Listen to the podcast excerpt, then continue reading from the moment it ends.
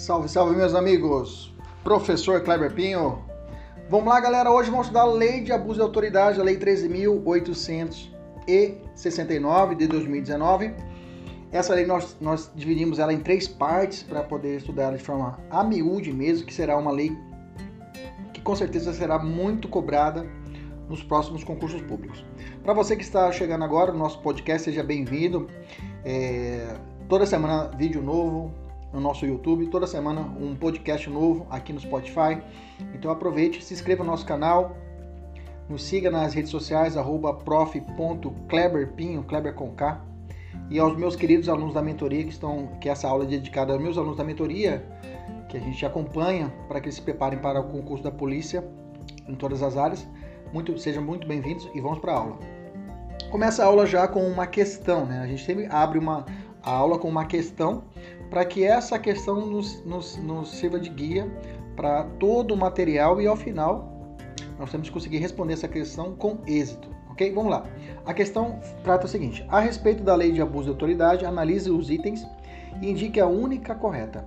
Letra A. Aplicam-se ao processo e ao julgamento dos delitos previstos na lei no que couber e de forma exclusiva a disposições do Decreto-Lei 3.689, de 3 de outubro de 1941, o nosso CPP. Letra B. Comete abuso de autoridade aquele que demorar demasiada, demasiada e injustificadamente no exame de processo de que tenha requerido vista em órgão singular com o intuito de procrastinar seu andamento ou retardar o julgamento. Letra C. Constranger ou sob violência ou grave ameaça funcionário ou empregado de instituição hospitalar pública ou privada a admitir para tratamento pessoa cujo óbito ainda não tenha ocorrido, com o fim de alterar local ou momento de crime, prejudicando sua apuração. E letra D, comete abuso de autoridade quem omite dados para desviar em, em exclusivo o curso do de processo, do processo. Letra E, ficou aqui a letra engasgadinha, vamos descer ela, comete abuso de autoridade quem se utiliza de cargo ou função pública ou invoca a condição de agente público para se eximir de obrigação legal ou para obter vantagem ou privilégio indevido. Bom, vamos lá, vamos para a nossa lei. Nós estamos no artigo 23 da lei, vamos falar sobre crime de mudança de cenário do crime, crime de mudança do cenário do crime, artigo 23 da lei, tá? Professor, como eu faço para ver as, os dois episódios anteriores? Está no nosso YouTube já, tá? Não está no podcast, no Spotify, mas está no YouTube, ok? Dá uma olhada lá no nosso YouTube, prof. É, prof. Kleber Pinho, Kleber com K. O artigo 23 fala assim: inovar artificiosamente no curso de diligência, de investigação de processo, ou estado de lugar, de coisa ou de pessoa, com o fim de eximir-se de responsabilidade ou de responsabilizar criminalmente alguém ou agravar-lhe a responsabilidade. Pena de detenção de 1 a 4 anos e multa. Parágrafo único. Incorre na mesma pena quem pratica a conduta com o intuito de eximir-se de responsabilidade civil ou administrativa por excesso praticado no curso de diligência. Omitir, inciso 2. Omitir dados ou informações ou divulgar dados ou informações incompletos para desviar o curso da investigação, da diligência ou do processo. Bom, primeira pergunta que a gente sempre trabalha através de questionamentos, né, para a gente poder raciocinar. Em que consiste o delito do caput? Né? Bom, o agente, né, durante uma diligência, é, diligência ou uma investigação, um processo, inova, ou seja, ele modifica, ele altera artificiosamente, ou seja, com emprego de fraude, o estado de lugar de coisa ou de pessoa. Mas qual é o objetivo? O objetivo dele é tirar de si a responsabilidade criminal ou impor ou agravar a responsabilidade criminal de outra pessoa. Bacana? Então ele muda o cenário do crime. Essa é a tradução. Ele muda o cenário do crime.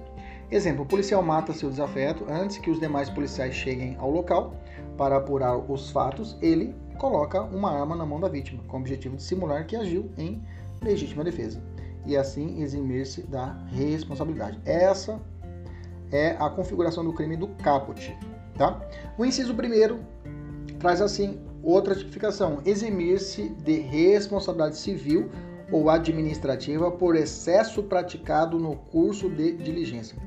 Bom, aqui o agente ele pratica a mesma conduta descrita no caput, né? Ele inova de forma é, é, é, fraudulenta, mas o objetivo dele é tirar de si, ou seja, ele tirar de si, ou seja, eximir-se de uma responsabilidade civil ou administrativa por algum excesso que ele cometeu durante a diligência. Ok? Aqui não é, é praticamente ele houve um excesso, ele, ele excedeu a força, digamos assim. E aí para isso ele faz essa, ele, ele, ele cria essa situação. 2. Omitir dados ou informações ou divulgar dados ou informações incompletos para desviar o curso da investigação, da diligência ou do processo. No inciso 2, o agente pratica a mesma conduta descrita no caput, mas agora ele omite dados ou informações ou divulga dados incompletos, tá? Para desviar o curso da, da, da, investigação, da diligência ou do próprio processo, ok? Então é diferente. Quem é o sujeito? É a autoridade pública, sujeito ativo. Cuidado, vamos fazer algumas distinções aqui.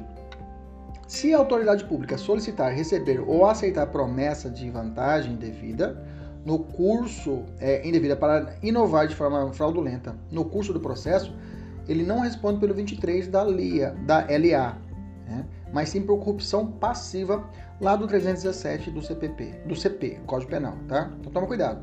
Se ele solicitou, recebeu, aceitou a promessa, para que ele faça esse e-mail de mudar o cenário do crime, por exemplo, eu tenho o 317. Agora, se o perito em perícia realiza no curso da investigação criminal ou processo penal, ele inova de forma fraudulenta, ele não responde pelo 23 da lei de abuso, mas sim pelo artigo 20, é, 342, parágrafo 1 do CP, tá? É, por ser mais específico. E, e quando há esse conflito aparente de normas, eu tenho também como um dos critérios para a solução a especialidade. Quem é o sujeito passivo?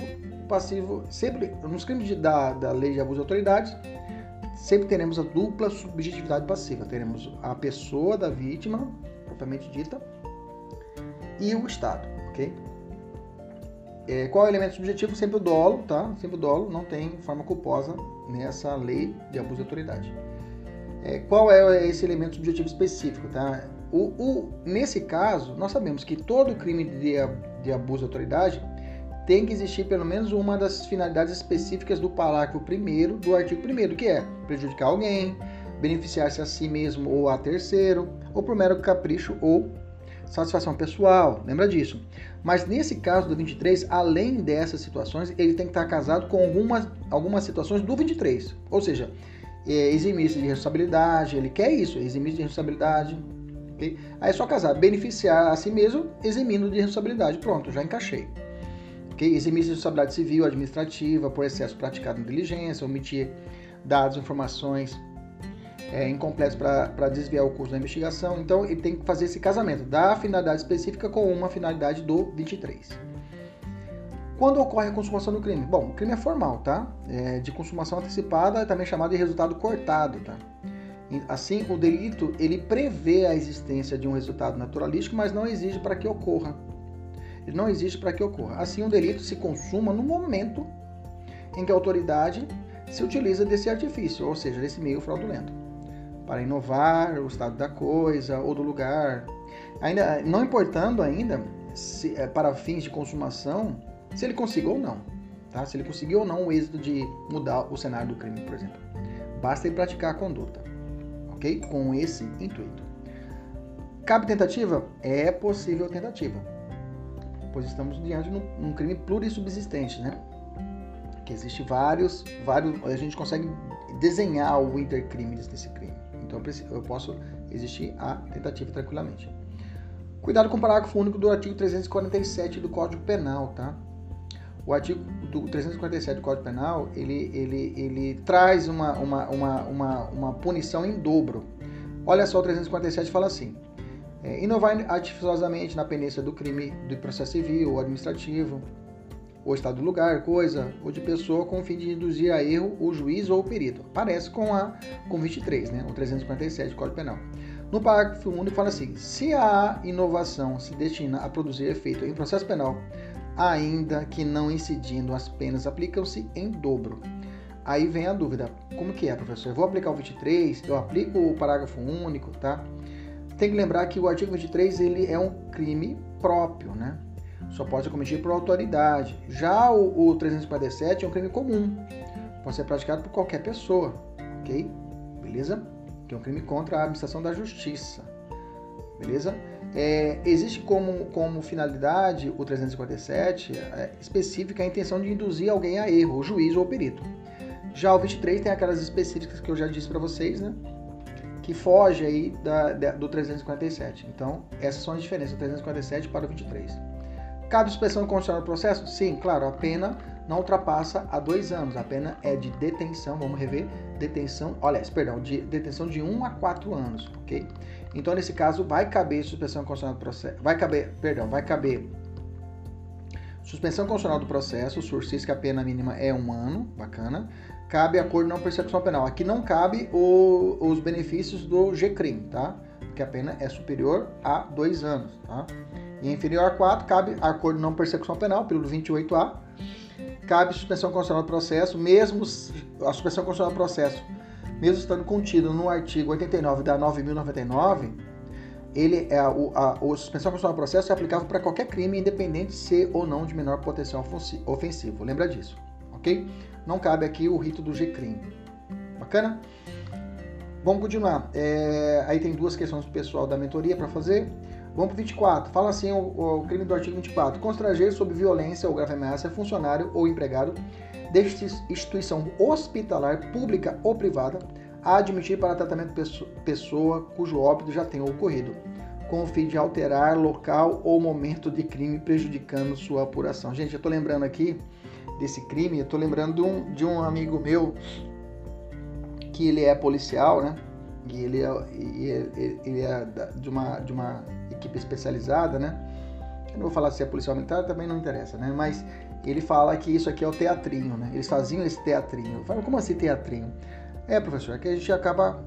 O cara, a gente na operação, a gente acaba. O cara chega a óbito no local do crime, a gente pega ele, coloca na caçamba da caminhonete e chega desesperado no hospital, falando: por favor, por favor, faça atendimento aqui pro cara, pro bandido aqui. Ele foi. Ele chama isso de teatrinho, que chega desesperado no hospital. Hoje é crime.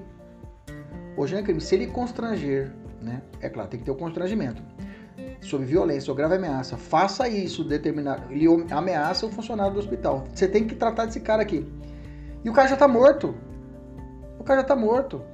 Na verdade, esse, esse, esse, esse, teatrinho é só para alterar o local e o momento do crime, tá? Prejudicando uma futura apuração. Então, hoje, isso é crime. Artigo 24. Então, vamos, vamos miuçar o 24. Fala assim, o que consiste o delito do, do caput? O agente leva uma pessoa morta ao hospital e com o emprego de violência, é necessário violência grave ameaça, né? tem que ameaçar o funcionário do hospital. Obriga o funcionário a receber falecido na instituição hospitalar, como se ele ainda estivesse vivo. Tudo isso com o objetivo de ocultar o real local ou momento que ocorreu a morte simulando que o falecimento se deu no hospital durante o tratamento da pessoa de forma a prejudicar a apuração do crime, ok? Só que se falar que o hospital pode ser público ou privado, tá? É, exemplo, durante a perseguição policial, é, é, exemplo, durante uma perseguição policial, é, acerta disparo em um bandido que não morre instantaneamente. Ocorre que o policial deseja a morte do indivíduo e por isso demora de forma proposital a levar ao hospital. Em virtude disso, a vítima vai a óbito. Chegando no pronto-socorro, o policial de arma em punho exige que o enfermeiro dê entrada ao paciente como se ele ainda estivesse vivo, atestando que ele faleceu após, após ser atendido pelo hospital. Ok? Sujeito ativo pode ser praticado qualquer autoridade. Quem é o sujeito passivo? Nesse caso, é o Estado e a, vítima, e, é, é, e a instituição hospitalar, né? Que foi vítima da violência grave ameaça, o, funcionário, o empregado. Nesse caso, eu tenho aqui uma, um elemento subjetivo especial, tenho que colocar, além do parágrafo primeiro, inciso primeiro, do artigo 1 aquelas condições de prejudicar alguém, beneficiar-se, mero capricho. Aqui no 24 eu tenho, com a fim de alterar o local ou momento do crime prejudicando a sua apuração. É claro, né, gente? Isso aqui eu falei isso para vocês, mas não, não é todos os policiais que realmente têm essa, esse procedimento ilícito, né? Quando ocorre a consumação desse crime? O crime se consuma no momento em que um funcionário ou empregado da instituição hospitalar é constrangido, ok? Mesmo que ele não faça a conduta esperada pelo agente. Um mero constrangimento já configura o crime, ou seja, é um crime de crime formal. Vamos lá, vamos falar do artigo 25. Proceder à obtenção de prova em, em, em, em procedimento de investigação ou fiscalização por, por meio manifestamente ilícito. Vamos entender o artigo 25. O que consiste o delito do caput do 25? A autoridade consegue uma prova em procedimento de investigação, exemplo, um inquérito policial, ou um procedimento de investigação do Ministério Público, ou CPI, em, ou em procedimento de fiscalização, é, por exemplo, uma fiscalização tomada de contas, procedimento de fiscalização, fiscalização tributária, etc. Por meio manifestamente ilícito. Vamos ler o, o, o artigo proceder à obtenção de prova em procedimento de investigação ou fiscalização por meio manifestamente ilícito. Pronto. Produzir uma prova de forma ilícita agora é crime. Ok?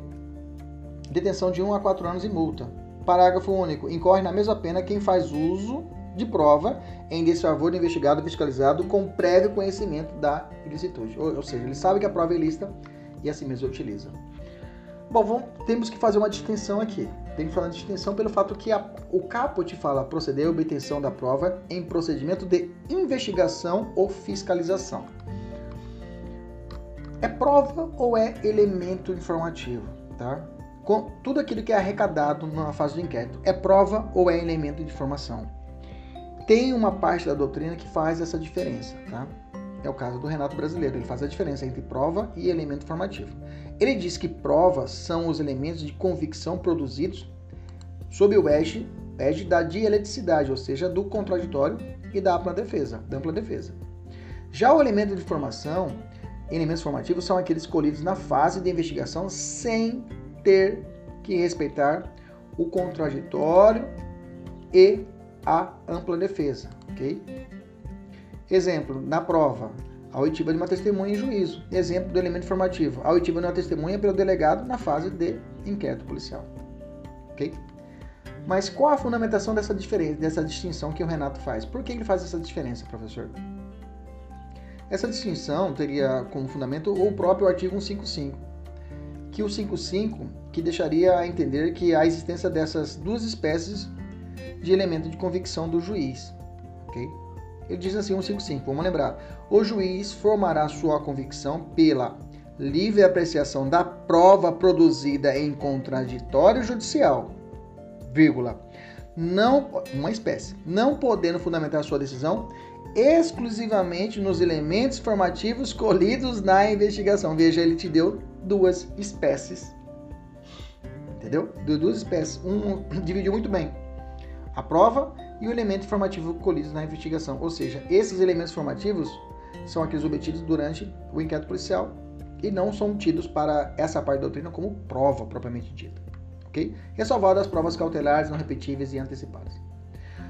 Mas a pergunta é: o legislador da lei de abuso de autoridade utilizou essa distinção? Não. Ele colocou tudo no mesmo saco. Ele falou prova, ele colocou prova como um elemento de informativo. Ele fez, tratou como sinônimo. Então, quando o artigo 25 da Lei de Abuso de Autoridade menciona prova, está se referindo a elemento de convicção produzido durante a fase pré-processual? Sim ou não? Sim. Ou seja, durante o procedimento de investigação, inquérito, ok? Ou fiscalização. Bacana? Então, nesse caso, eu tenho que, para a lei do artigo 25, prova, leia-se elemento informativo.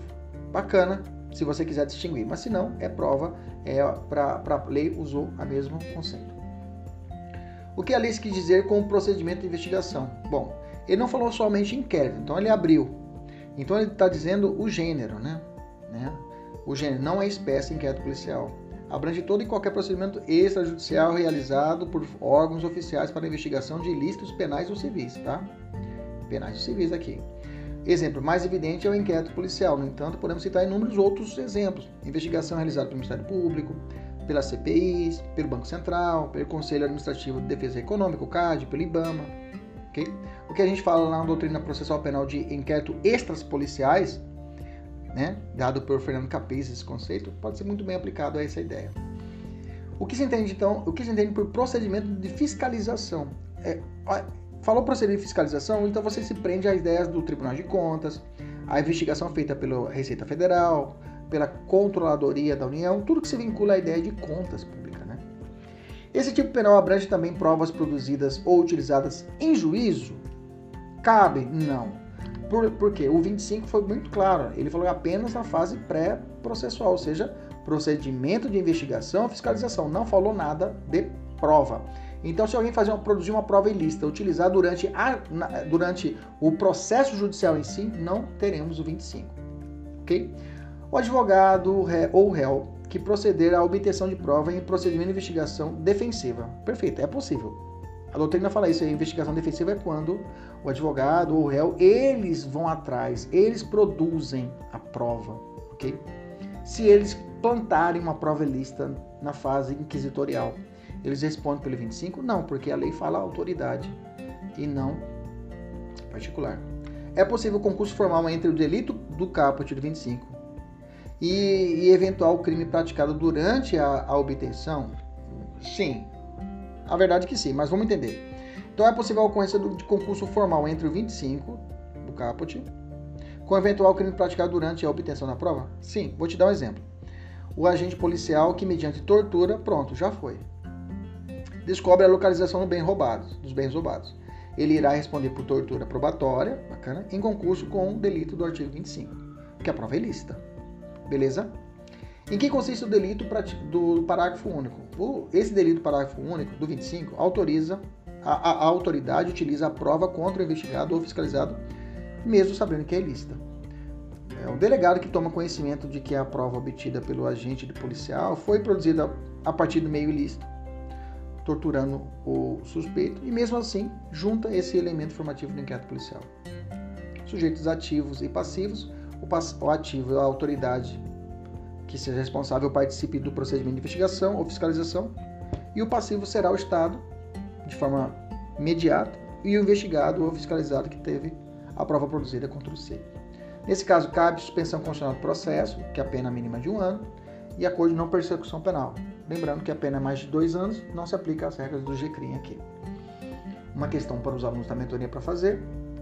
E vamos para o 27. 27 fala assim: requisitar instauração ou instaurar procedimento investigatório de infração penal ou administrativa em desfavor de alguém a falta de qualquer indício da prática de crime, de ilícito funcional ou de infração administrativa. Parágrafo único. Não há crime quando se trata de sindicância ou investigação preliminar sumária devidamente justificada. Tá. Desse artigo 27 eu tenho, não, contra essa lei de abuso de autoridade eu tenho pelo menos aí sete ações diretas de inconstitucionalidade perante o STF. Ações diretas de inconstitucionalidade são, são pedidos, são petições, são processos que tramitam perante o Supremo, onde eles contestam que essa lei ou qualquer lei está indo contra a Constituição Federal. ok? E eles escolhem o artigo da lei, o parágrafo e falam: ó, oh, isso aqui está errado, está indo contra. Ou vários artigos ou vários incisos e falam: olha, isso, esses dispositivos estão contra a Constituição. Eles provam.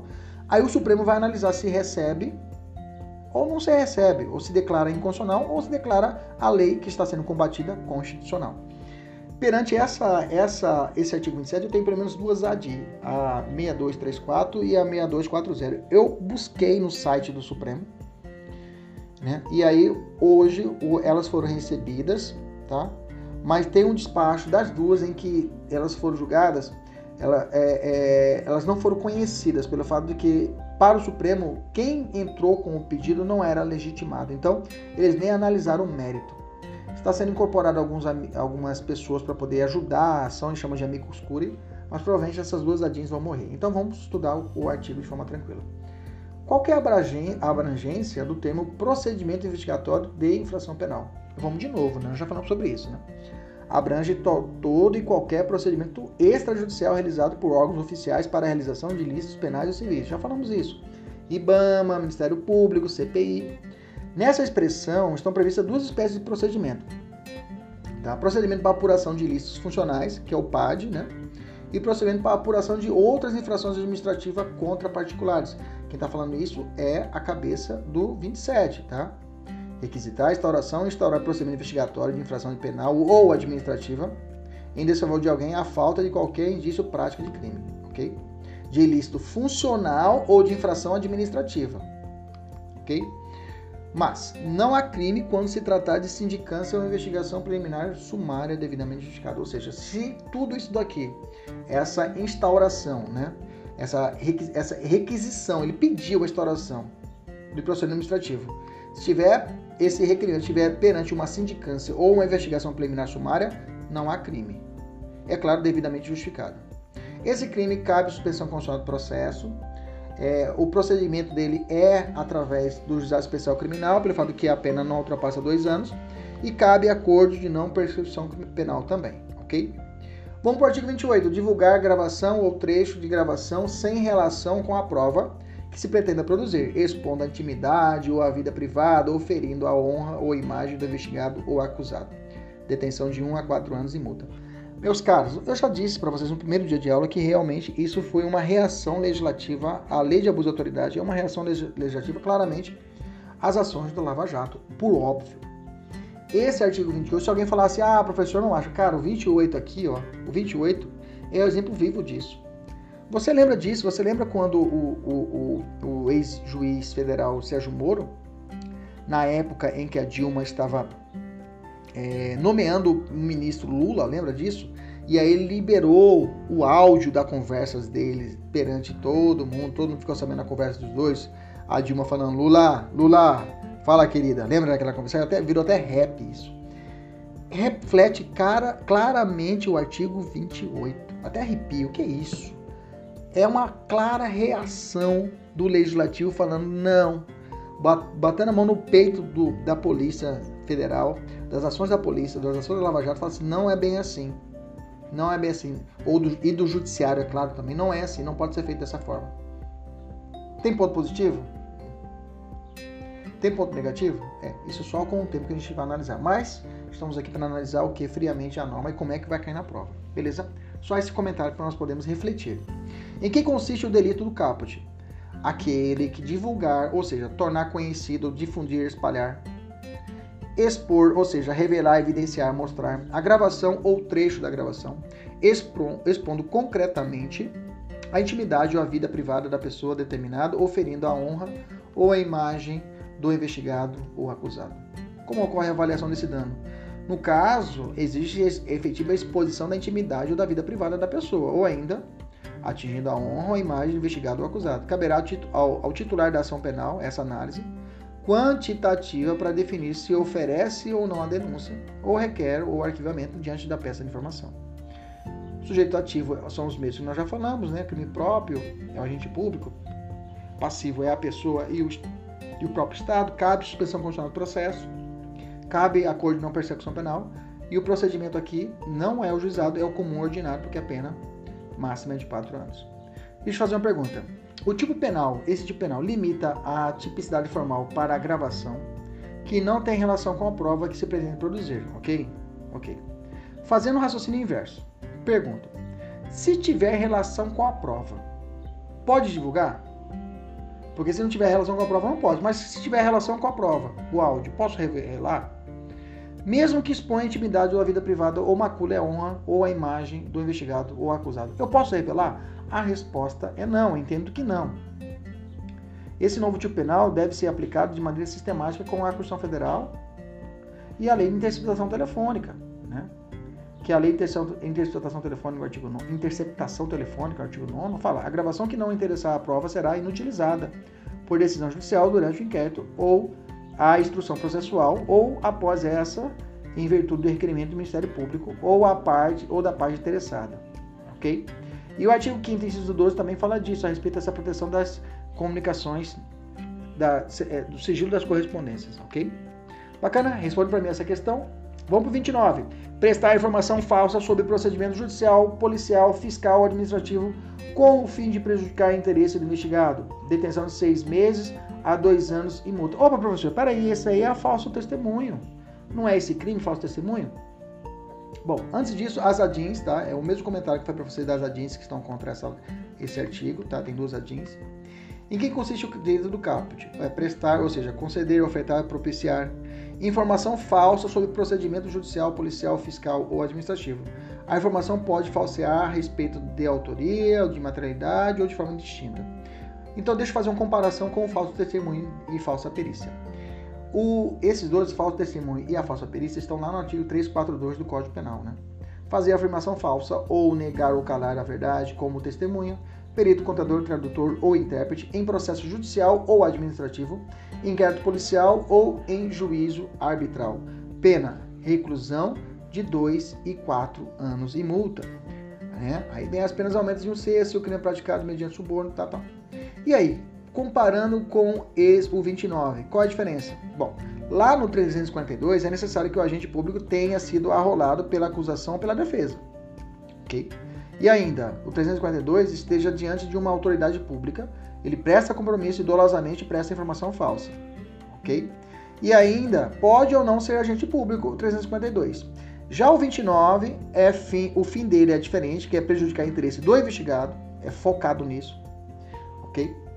Ele é um crime próprio, ok? Ele é crime próprio, beleza? Então, nesse sentido, foge da aplicação do 342, tá? A informação mais aqui, vamos apagar.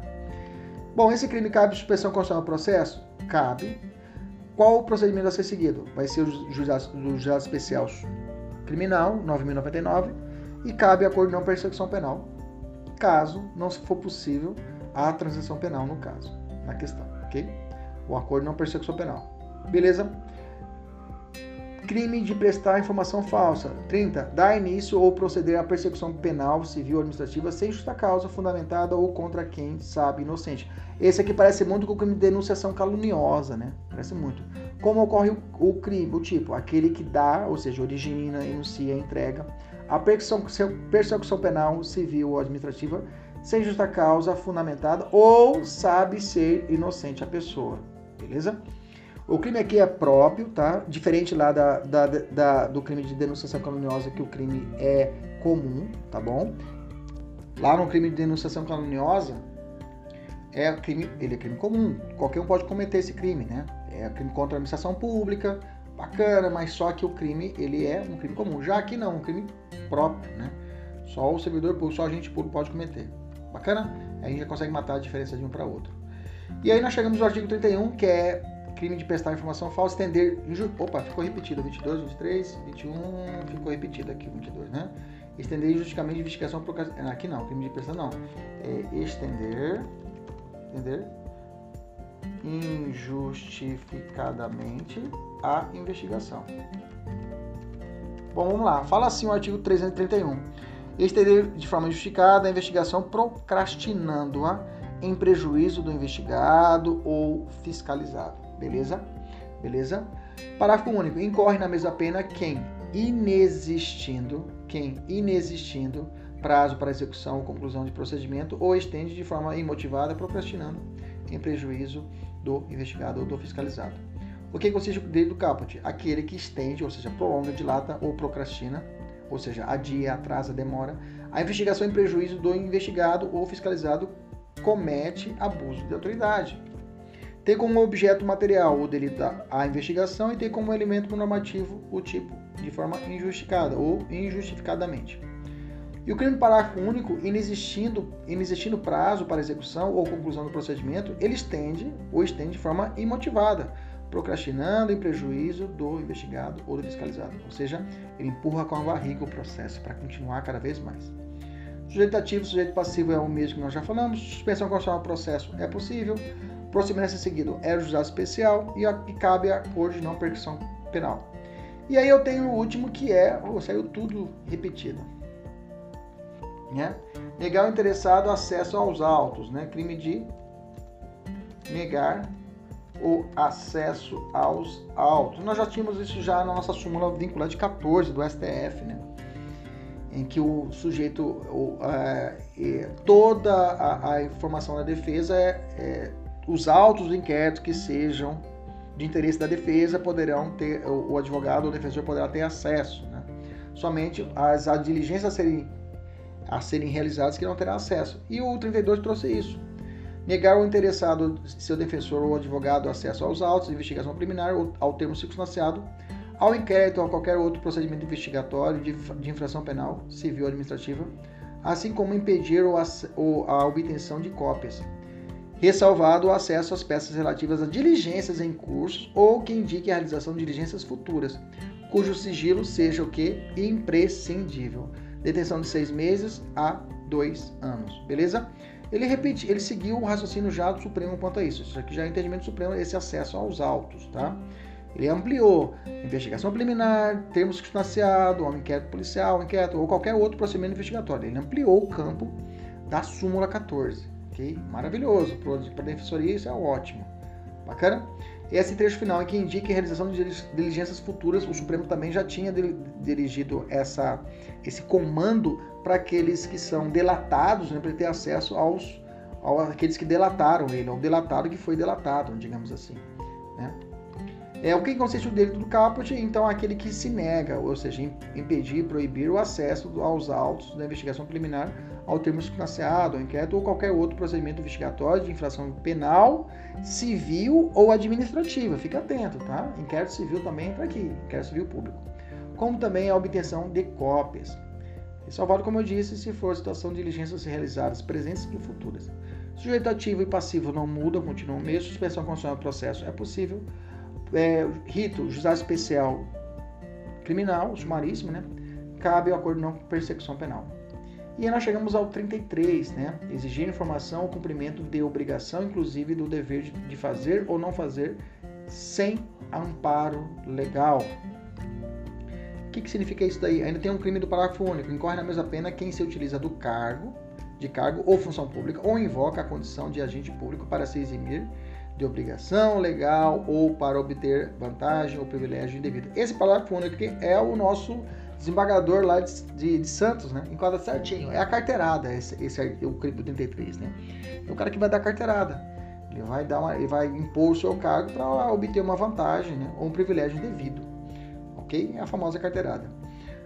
É um abuso de autoridade para eximir de obrigação legal ocorre em duas hipóteses: para eximir de obrigação legal ou para obter vantagem de forma indevida. Sujeito ativo é o agente público, sujeito elemento subjetivo é o dolo aqui, né?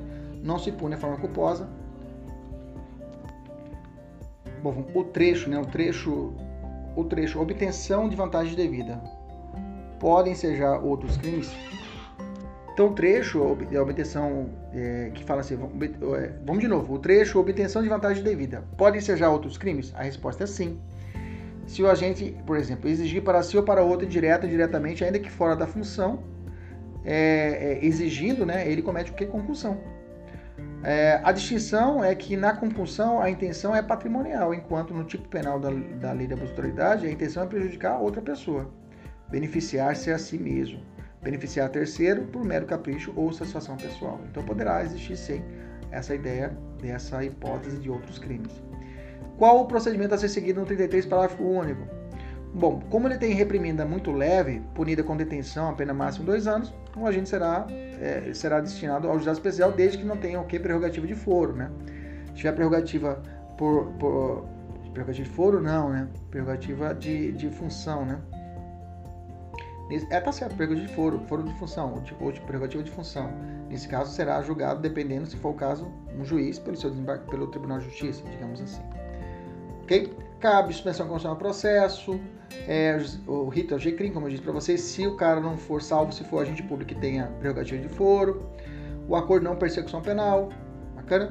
É, eu tenho 36 ainda, vamos lá, decretar o processo em processo judicial a indisponibilidade de ativos financeiros em quantia que extrapole de forma exacerbada o valor estimado para a satisfação da dívida da parte ante a demonstração pela parte da excessividade da medida deixar de é, da medida deixar de corrigi-la. Então, vamos lá. O que consiste o direito do caput? Decreta, designa deliberadamente, decide culminar. O tipo penal exige que a indisponibilidade de ativos financeiros seja feita em qualquer fase de persecução penal? Não. Somente durante o processo judicial, ficando de fora qualquer bloqueio de ativos decretado em fase investigatória por respeito à taxatividade da lei, ok? Qual que é o objeto material desse crime, professor? A indisponibilidade de ativos financeiros. O que são os ativos financeiros expressos no tipo penal, então? Bom, esses ativos financeiros podem ser definidos como tudo aquilo que é negociado no mercado financeiro. É, quais os tipos, então, de ativos mais comuns que são objeto de bloqueio judicial? Ações, que são frações do capital em uma determinada empresa. Moeda em câmbio, negociação de moedas oriundas de diversos países. Títulos públicos, que são ferramentas utilizadas pelo governo para captar recursos e financiar dívidas públicas, commodities, que é a compra e venda de mercadorias diversas realizadas diretamente na Bolsa de Valores. Títulos privados, documentos emitidos por empresas privadas para agariar recursos comercializados por meio de depósito bancário, letra de câmbio, diversas outras formas. E mercado de opções, que pode ser definido como uma espécie de apólice de seguro, que dá ao titular o direito de comprar qualquer tipo de ativo. Tá? Então, extrapolar, é, exacerbar, extrapolar é exceder. Ele utiliza até um pleonasmo, né, lei, né? que é uma redundância, cuja finalidade é reforçar, né? extrapolar exacerbadamente o valor da dívida. Visa mesmo enfatizar que somente seria crime de abuso de autoridade se houver um exagero intencional após ser informado do excesso. Excelência, a dívida é tanto, 3 milhões, você bloqueou 15 milhões. Okay? Informou para ele e ele continua naquela ação. Mas qual o parâmetro legal para estabelecer o que configura ou que não configura excesso? Bom, a ausência dessa taxa atividade nesse tipo penal deixa ele frágil, né? até de constitucionalidade, pois não foi estipulado um percentual como um parâmetro legal para quantificar o excesso. Além de se ter a necessidade de extrapolar a esse extra, é, de se extrapolar ser exacerbado, a parte deverá demonstrar que houve excesso na medida e então somente após a falta de correção que se poderá falar em crime de abuso de autoridade por omissão própria. Então só poderia existir o crime se avisado o magistrado que ó, houve o excesso, está além. E aí ele se nada o fizer, aí teremos o crime, ok? Então esse, essa falta da taxa é o porque para que exista a LED certa, né, é um dos critérios da legalidade, uma das, é, das vertentes da legalidade, LED certa, deixa a norma frágil quanto a isso, ok? Deixa o campo obscuro da aplicabilidade dessa, desse crime, ok? Quando ocorre a consumação, está condicionada a uma omissão da conduta. Após a ciência do excesso, ele continua daquela forma omissiva. O tipo penal é muito claro em relação à condição objetiva da punibilidade. Em área de demonstração pela parte da excessividade, ele deixa de corrigir. Sujeito ativo é o crime próprio praticado por magistrado, que decreta o bloqueio excessivo dos ativos financeiros. Né?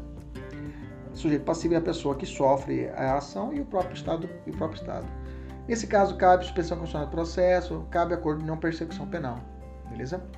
Vamos para o artigo 37. Demorar demasiadamente e injustificadamente no exame de processo de que tenha requerido vista em órgão colegiado com o intuito de procrastinar seu andamento ou retardar o julgamento. Ou seja, como que acontece o, o crime do caput, né? O delito desse artigo 37, na verdade, né? Demorar, ou seja, retardar, ledear, diferir, postergar. Trata-se de um crime de abuso de autoridade praticado por desembargadores ou ministros de tribunais que em julgamento colegiado pedem vista com o intuito de. Ele tem esse intuito mesmo de procrastinar. Vista é quando o ministro ou o desembargador ele pede, ele, ele, ele durante o julgamento no processo ou início do julgamento, ele pede que esse processo fique com ele para que ele possa se debruçar sobre o caso, sobre o processo e ali estudar para depois ele poder proferir a sua decisão. Só que o problema é quando ele faz esse procedimento e procrastina. Deixa o processo lá e retarda o julgamento e deixa haver navios a decisão. O objeto material desse crime é o pedido de vista para examinar o processo. O elemento normativo é a demasiadamente de forma injustificável, injustificadamente. O sujeito ativo é o próprio magistrado, né, dos tribunais. O sujeito passivo é dupla subjetividade, o Estado e a pessoa que espera o julgamento. Cabe suspensão constitucional do processo, Cabe o GCRIM nesse caso também, de acordo, cabe também acordo não persecução penal. Beleza? E o 38 vem com antecipar o responsável pela investigação por meio de comunicação, inclusive rede social, atribuir de atribuição de culpa antes de concluir as apurações e formalizar a acusação. O que, que, é, que consiste esse crime, professor? Antecipar a atribuição de culpa né, as várias entrevistas que são dadas pelas autoridades policiais, pelo Ministério Público, e nisso ele vai, a autoridade imputa, antecipa eh, a responsável pela, pela, pela investigação por meio de comunicação, pela TV, que acontece muito, né? Que acontece isso muito. Nós sabemos disso quando a Polícia Federal, quando o Ministério Público vão lá e fazem aquele painel mostrando o crime. Né? Sujeito ativo é aquela pessoa que é responsável pela investigação, o sujeito passivo é a pessoa que vai sofrer, o Estado cabe suspensão constitucional do processo, cabe juizado especial criminal e cabe também acordo não persecução penal. E nós chegamos ao 39, eu tenho que a, ele trata da aplicabilidade do processo, é, ele trata que o, a lei de, lei de abuso de autoridade aplica-se a ela o Código de Processo Penal e o que trata a 9.099, que nós já falamos aqui várias vezes, ok? E aí nós temos o quê? Que o procedimento, temos então dois procedimentos muito bem claros, o comum ordinário e o sumaríssimo. O comum ordinário, vamos relembrar ele, né? São aqueles crimes com pena igual ou superior a 4 anos que serão direcionados para o comum ordinário, nós já falamos aqui várias vezes. Já separei aqui os, os crimes que vão para esse rito, que é o, é o, crime do artigo 9, o 10, o 11, o 13, o 15, 19, 21, 22, 23, 24, 25, 28, 30 e 36. Todos eles vão seguir o rito comum ordinário, ou seja, esse que vai, são penas máximas igual ou superior a 4 anos. Tá? Qual é o procedimento desse comum ordinário? Bom, terminou o inquérito, remete o inquérito policial para a autoridade judiciária. É, a autoridade judiciária distribui e manda para o promotor. O promotor oferece a denúncia, se for particular, oferece a queixa. O juiz analisa a denúncia, se for o caso, ele pode rejeitar a denúncia ou conhecer a denúncia e aí ele faz o despacho de recebimento, recebo a denúncia ou a queixa.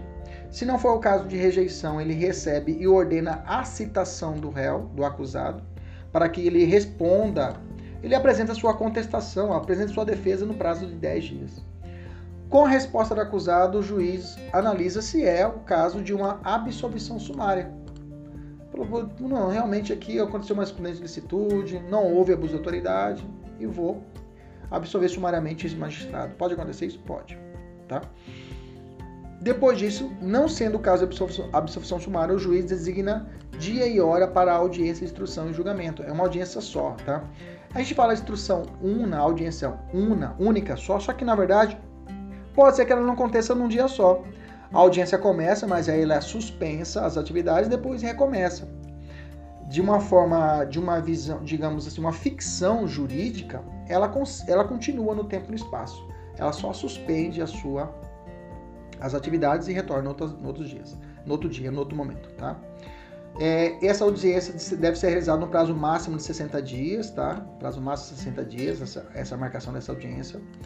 É, ordenando a intimação do acusado, do defensor, do Ministério Público, e se for o caso, do querelante e do assistente. A audiência será única como, com, por força do princípio da concentração dos atos processuais. Ali vai ser produzida a prova oral, ok? Na audiência, a instrução de instrução de julgamento será realizada, como eu falei, num prazo máximo de 60 dias. Primeiro vai ser ouvida o ofendido, depois é ouvida as testemunhas pela acusação, depois testemunha da defesa, depois esclarecimentos peritos, depois acareações, se houverem, reconhecimento de pessoas, se houverem, interrogatório do, em seguida do acusado, que é o último, tá? Daí pode acontecer o requerimento de diligências, tá? Aí dá uma, aí corta a audiência, uma cisão da audiência, tá? Por consequentemente a apresentação das alegações finais por memoriais. Aí o juiz vai falar o seguinte: olha, então, se vai ter diligência, vamos parar aqui, vocês vão ter o prazo de cinco dias para apresentarem as suas razões através, a, as suas alegações finais através por memoriais. Por quê? Pode acontecer que não haja essa, essa diligência. Se não tivesse requerimento de novas diligências, será realizada na audiência as alegações orais e depois a sentença. Tá? A alegação oral é, são as últimas palavras da do acusação do Ministério Público, que vai ter 20 minutos, e depois a defesa mais 20 minutos para poder fazer a sua, a sua, a sua, sua considerações finais, tá? Que pode ser prorrogado por mais 10 minutos, tá? Por mais 10. E depois disso, conforme o procedimento, o juiz sentencia. Mas normalmente o juiz marca outra data para a sentença. Beleza? Maravilha. Havendo mais de um acusado, o tempo previsto para, para é, para a defesa de cada um será individual, né? 20 minutos para um, 20 minutos para outro. Bom, se o caso for muito complexo, tá? O juiz pode cindir também a audiência com a consequente apresentação de alegações por memorial também. E possa ser realizado, é, é, o juiz poderá considerar a complexidade do caso o número de, de acusados pelo prazo de cinco dias, sucessivamente, para apresentação de memoriais. Se for muito complexo, ele também pode fazer isso. Que acontece quando você pede diligência. Pedindo a diligência, o juiz para tudo, manda apresentar memoriais e cumpre as diligências. Se for um caso muito complexo, mesma coisa, o juiz para tudo, ele deixa as partes fazerem as suas, os seus memoriais em casa, as delegações finais via memoriais em prazo de cinco dias. Do ocorrido em audiência será lavrado termo em livro próprio, pode acontecer chamado mutatis liberi, né, é, que é outra decisão da audiência, que é, que é o artigo 384 fala isso, que encerrada a instituição probatória se entender cabível nova definição jurídica do fato, em consequência da prova existente nos autos e elementos e circunstâncias da infração penal, não contido na acusação, o Ministério Público deverá aditar a denúncia ou a queixa no prazo de cinco dias, isso lá no começo do processo, tá? E tem um também chamado emendato libere, onde o juiz, na decisão, ele pode mudar a capitulação do crime, mas sem mudar os fatos, digamos assim, ok? O procedimento, o procedimento comum sumaríssimo, né, que tá, ele tem agasalho constitucional, está no artigo 98, inciso 1, fala a respeito da criação de dados especiais criminais, a lei de abuso de autoridades, quais são os crimes que vão seguir o sumaríssimo. Já marquei para você: 12, 14, 16, 17, 18, 12, 14, 16, 17, 18, 20, 26, 27, 29, 31, 32, 33, 34, 35, 37 e 38 da lei de abuso de autoridades, tá? Beleza? A competência. A competência desses crimes acontece pela teoria da atividade, tá? É, quando não tiver prerrogativa de foro, será onde foi cometido o crime, tá? O rito do juizado especial, como que é? Três momentos bem distintos. Primeira fase, acontece ter circunstanciado de ocorrência depois a audiência preliminar que vai tentar ser realizada a conciliação e a transição penal, se não for o caso, a denúncia. Depois a audiência de instrução, que vai ser feita a defesa, a audiência e depois a sentença. Lembrando que na fase da denúncia também é possível a suspensão condicional do processo. Tá? Uh, possui duas audiências, uma de conciliação, outra já determinada para quando as audiências possuem o rito sumaríssimo. Duas audiências, uma lá atrás da composição civil dos danos, e a outra já no processo já valendo, já com a ação distribuída na instrução de julgamento. Beleza? Bom, a lei, vamos para o oitavo capítulo da lei, que faz disposições finais, ela traz no artigo 40 uma mudança na lei de prisão temporária, tá? No artigo 2 parágrafo 4 e parágrafo 7 tá? Na lei de prisão temporária, determinando que o mandato de prisão conterá necessariamente o período de duração da prisão temporária estabelecido no caput, bem como o dia em que o preso será liberado. Lembrando que para a prisão temporária não é necessário expedição de alvará. A própria lei estabelece o, o prazo de liberação do, do preso temporário. E agora no mandato vai ter que estar constando isso.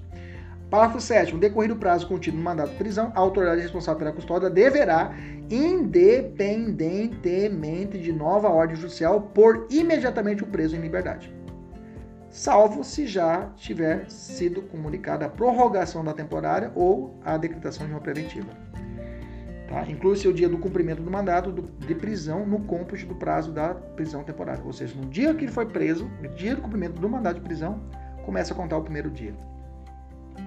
O artigo 41 mudou a lei de interceptação telefônica, né, do artigo 10, e trouxe a seguinte redação: constitui crime realizar interceptação de comunicações telefônicas, de informática ou telemática, promover escuta ambiental ou quebrar sigilo, segredo de justiça sem autorização judicial ou com objetivos não autorizados em lei.